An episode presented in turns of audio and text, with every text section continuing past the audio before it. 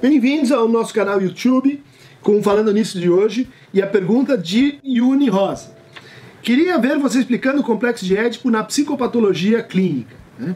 Então, uh, é uma pergunta que uh, pede para a gente ligar a forma de produção dos sintomas, do mal-estar, do sofrimento uh, nos sujeitos, e a partir dessa encruzilhada estrutural da constituição do sujeito que é o complexo de Édipo né? complexo de Édipo, descrito pelo Freud. Não é apenas um drama infantil, uh, um momento em que existe uma hostilidade da criança com, uh, com o parental oposto, Uh, mas é um momento de socialização, de humanização, de entrada no simbólico, de apropriação da criança em relação ao seu desejo e, portanto, uh, em relação ao seu inconsciente. Poderia dizer que esse processo do complexo de Édipo ele implica em três tempos. Né? Três tempos que, de certa forma, vão decidir a maneira como o sujeito vai responder à falta, como ele vai responder à castração, como ele vai ler o desejo do outro. Então, num primeiro momento, ele está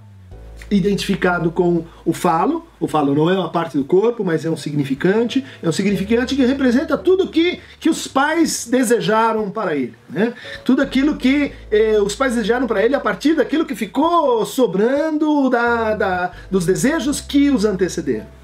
Eh, bom, esse momento ele de, de, de ligação com a, o narcisismo primário, ele é rompido, né? ele é interrompido uh, pela intrusão, né? primeiro o desmame, depois a, a descoberta de que, de que há irmãos, uh, uh, e finalmente a descoberta de que não somos o objeto máximo de desejo do outro, do grande outro. Então a gente poderia discernir nesse processo que envolve então identificações e escolhas de objeto, ou orientações de desejo, três respostas. Né? Uma primeira resposta que estaria baseada na negação da falta, da castração, da diferença sexual, eh, de tudo aquilo que compõe a alteridade né, nesse processo de, de socialização que, que é o complexo de Édipo, a negação disso pode ser feita de forma simbólica.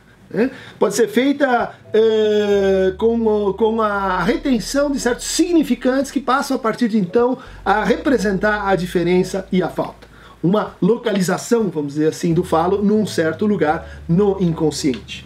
Essa negação simbólica, ela produz então um retorno no simbólico. O retorno daquilo que eu que eu não quis saber, o retorno daquilo que eu neguei, ou freudianamente falando, que eu recalquei, vai se dar então nos sintomas neuróticos. E isso vai definir a estrutura clínica da neurose, né? A negação simbólica e o retorno no simbólico. Pode ocorrer, no entanto, que essa, esse encontro com a falta no outro, esse encontro com a diferença, ele não seja primariamente afirmado para poder então ser negado. Isso que não encontrou então uma afirmação, uma inscrição no simbólico, vai reaparecer não no simbólico, mas no real. Ou seja, no real das alucinações, no real do delírio, no, de, no, no real que compõe os sintomas, no sentido mais amplo, da psicose.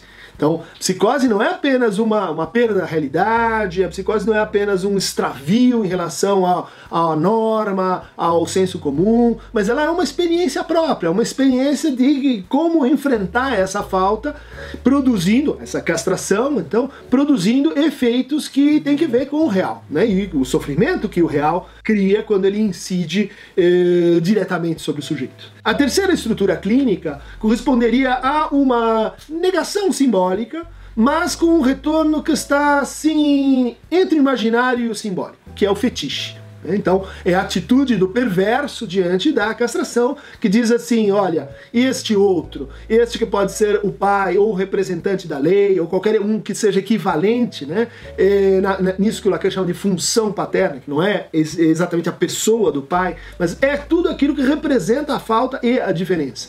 O perverso pode dizer assim: olha, eu, eu desafio essa lei porque eu, na verdade, vou me manter ainda como falo da mãe, eu vou me manter. Eh, como o Senhor e autor da lei.